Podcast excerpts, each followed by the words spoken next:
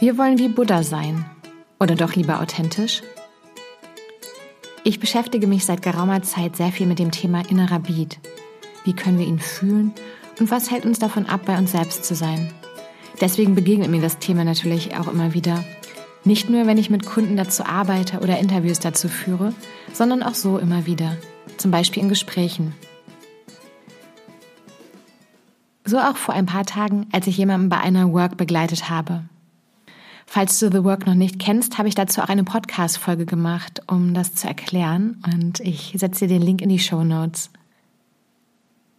Wir haben uns eine stressige Situation angeguckt, mit einem unvermeidbaren Geschäftskontakt, der sich wie der letzte Henker aufführt, rummeckert und auch beleidigend ist.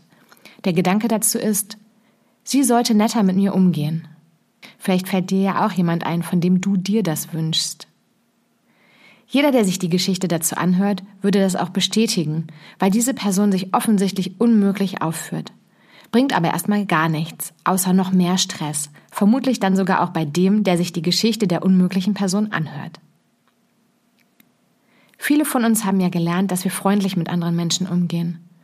Schon gerade mit Geschäftskontakten. Wir wollen ja professionell sein. Ich kenne ja auch viele Leute, die sich sehr viel mit dem Thema Persönlichkeitsentwicklung beschäftigen. Da kommt dann noch das hier dazu. Wir wollen uns ja nicht aus der Ruhe bringen lassen und mit allem klarkommen. Wir wollen wie Buddha sein.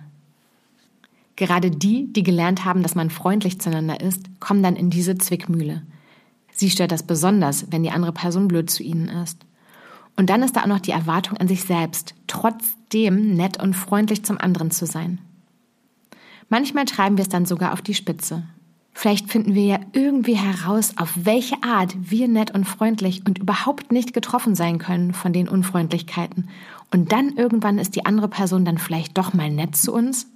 Klingt so beschrieben gar nicht so wahrscheinlich, oder? Bei The Work schauen wir uns ja auch Umkehrung der stressigen Gedanken an. Und ich kann bei unserem Beispiel heute sehen, wie wahr diese hier ist. Ich sollte netter mit mir umgehen. Was fällt dir dazu ein? Wie könnten wir mit diesem Geschäftskontakt umgehen, um netter zu uns zu sein? Was auch immer in deinem Beispiel passend wäre. Was ich sehr sicher vermute ist, dass du definitiv netter zu dir selbst wärst, wenn du nicht alles runterschluckst und dich total verstellst, damit du nett zu der anderen Person bist. Wir kamen dann bei unserer gemeinsamen Work zu diesem Punkt. Ich will sie ja nicht genauso scheiße behandeln wie sie mich. Nein, und das ist ja auch gar nicht Sinn der Sache. Gerade wenn wir eigentlich gern freundlich zu anderen sind, macht es uns sicher nicht glücklich, jemanden von der Frisur bis zur Fußbekleidung zu beleidigen. Aber zum Beispiel müssen wir uns den hässlichen Schuh des Gesprächspartners nicht anziehen und uns Beleidigungen nicht anhören. Oder können das, was sowieso schon die ganze Zeit in uns drin laut brüllt, einfach rauslassen. Zum Beispiel ein herzhaftes Ich habe gerade echt keine Lust, mir deine Kommentare weiter anzuhören. Oder ein Ich möchte mich jetzt gerade lieber in Ruhe auf den Auftrag vorbereiten.